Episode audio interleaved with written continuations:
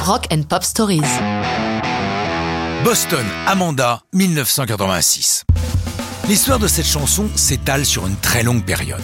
Petit retour sur leur début. Boston, c'est avant tout Tom Scholz, le fondateur, et le chanteur Brad Delp. À eux deux, ils forment Boston, rejoints par la suite par des musiciens de studio avant de devenir un vrai groupe. Ils posent les bases de ce que l'on va appeler le rock FM, soit un rock assez mélodique dont les arrangements pompeux sonnent bien sur les radios FM. Et ça marche. Le premier album en janvier 77 se vend à plus de 25 millions d'exemplaires. Le second, en septembre 78, est aussi un beau carton. Mais en 81, au moment où ils préparent le troisième, des problèmes avec leur maison de disques stoppent net le projet. Cet arrêt brusque sème la confusion dans le groupe. Et bientôt, Tom et Brad se retrouvent seuls. Cela ne les empêche pas de produire la majeure partie du disque, dont Amanda. Pour Tom, ce qui compte avant tout, ce sont les mélodies et les arrangements.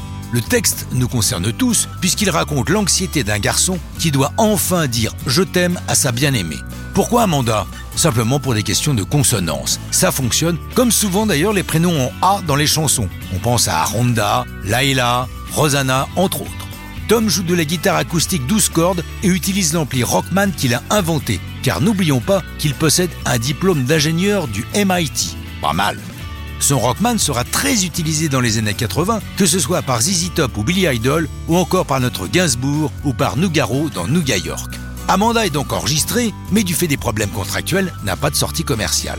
Cependant, quelqu'un au sein de leur label a expédié en douce la chanson à de petites radios locales qui commencent à la jouer. Ceux qui la possèdent la gardent jalousement, certains allant jusqu'à parler systématiquement sur le début et la fin de la chanson de manière à ce que la concurrence ne puisse pas la copier pour la diffuser à son tour.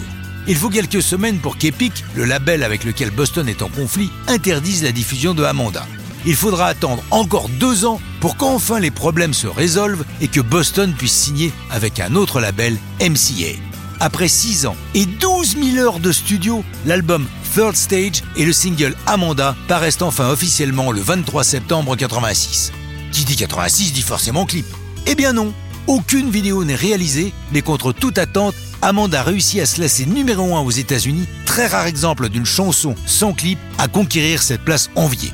La sortie de cet album, si attendu, provoque la réédition de leurs deux premiers disques qui retournent dans les charts, permettant à Boston de revenir au premier plan. Mais ça, c'est une autre histoire de rock'n'roll.